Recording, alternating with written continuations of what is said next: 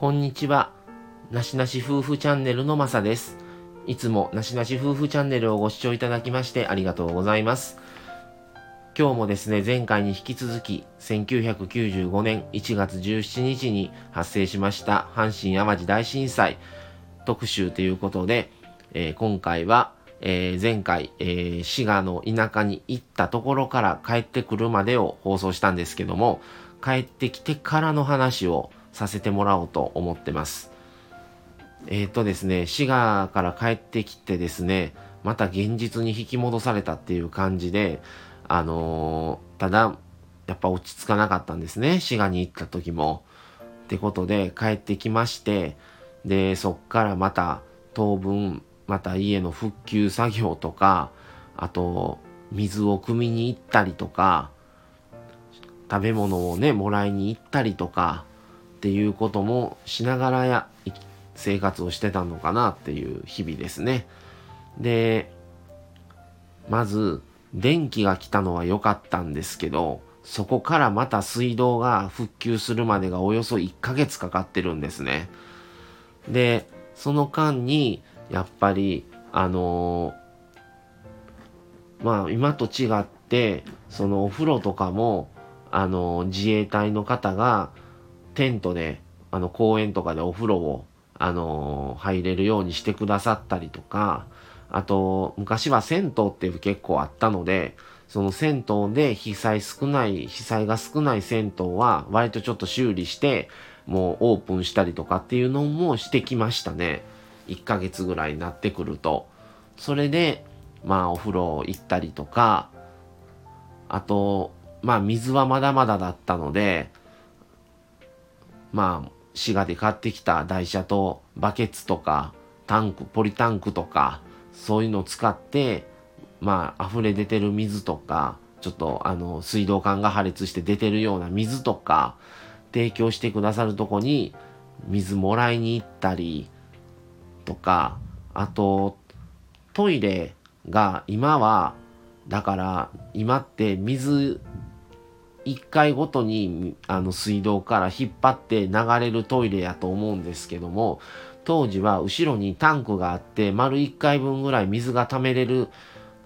タンクが備え付けの元々のトイレってそうやったと思うんですけどそういうトイレだったので近くの割とちょっと飲み水にはできませんっていうところからももらってトイレにああのとりあえずお風呂お風呂の中にもうトイレ用の水を溜めてそれをあのバケツでトイレの後ろのタンクに毎回入れてトイレするっていう感じでしたね。だから今よく何でも電気で電動で蓋が開いたりとかもうセンサーで流れたりとかっていうのはもし自分がトイレをあのリフォームするとか自宅買い替えるとかってなってもちょっとそれをする勇気ないですね。もしそうなったらどうすんのとかエレベーターでも当時3階やったから行き来で階段で上がれましたけど、今よくタワーマンションとか、ね、人気で景色がいいからっていうのはわかるんですけど、やっぱり震災をあれすると、いざとなった時に階段で降りれるところでないと住めないなっていうのも思うし、電気がなくなってもやりくりできるような構造をしとかないと全て電気に頼るってどうなんやろっていうのはすごいこの経験で思うようになってますね。で、まあ、そういう風にしながら飲み水と飲めない水は分けて、まあ飲み水は直接もタンクとかペットボトルの大きいのを残しといて、そういうのでもらったりはしてましたけど、飲めない水はトイレの用として2つ分ける必要があったのでそういうのでやってました。で食事もまああのー、ガスが来てない時はもう冷たいままでも食べれるものとかあとはガスボンベがあったので最低限それでお湯はぬくめてあったかいものだけを下にしながらっていう生活でした。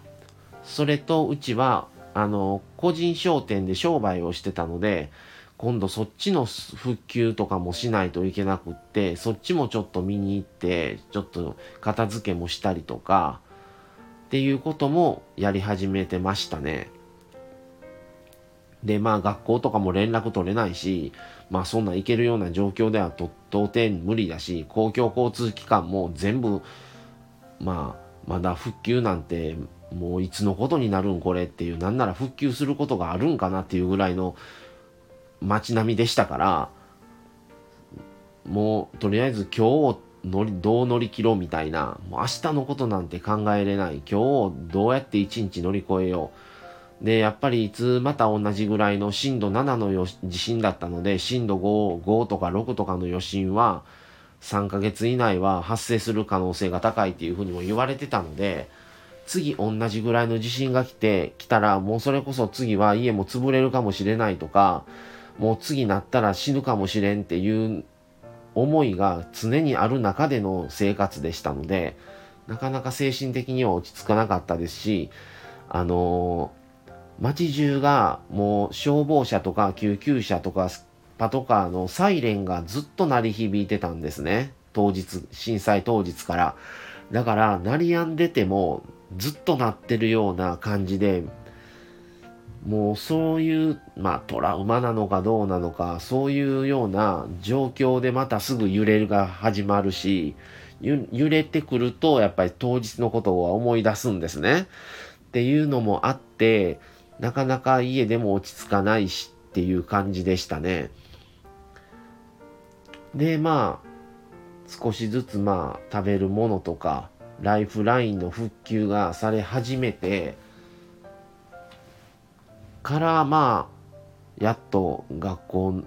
一回顔合わせに行ったんですけど、まあ鉄道がなかったので車で親に送ってもらってっていう感じでしたけど、そういうのがあったり、店もやり始めないと給料もないですから生活が成り立たなくなってくるしっていうこともあって徐々に日常生活をに戻さないといけないっていう感じにはなってった記憶があります。でまあまた次の話でその被害の状況とか周りがどんなんだったとかはちょっと話をしたいなとも思ってるんですけどもまあ自分の街を自転車でこう回ってるとまあだんだんと復旧が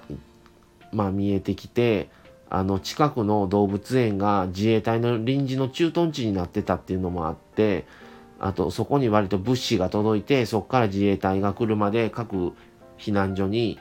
あの回って配達したりとか大阪方面からのあのトラックがまあ緊急車両として通って物資を神戸の市内に運んだりっていうのを見てたりとかあとやっぱり被災してるんで家具とかいろんなものがすごいあら大型ゴミがすごいもう山あの街中に散乱しててただだんだんとそういうものが減っていってまあもちろん神戸市だけではそんなもん稼働できるわけがないので東京都の、そう、あの、清掃車見たりとか、なんか水を、まあ、給、配給するトラックとかも来てたんですけど、それもいろんな市のところから、他府県の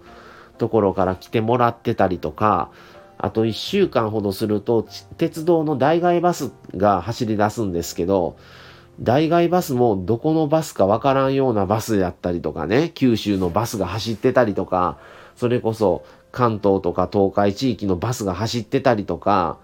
なんかそういうのを見て、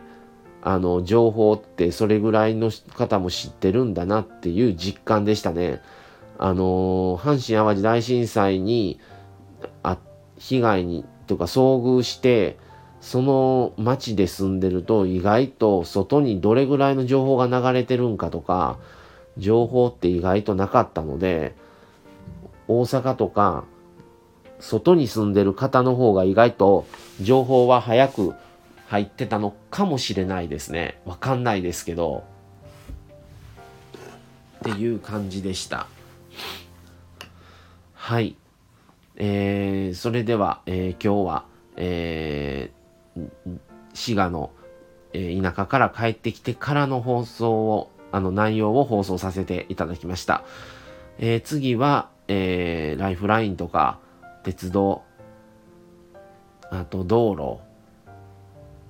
とかその町の復旧状況と今どうなってるかっていうのとか課題とかをお伝えできたらなと思います。それでは、えー、今日はこの辺で失礼します。また次回をお楽しみに。それではさようなら。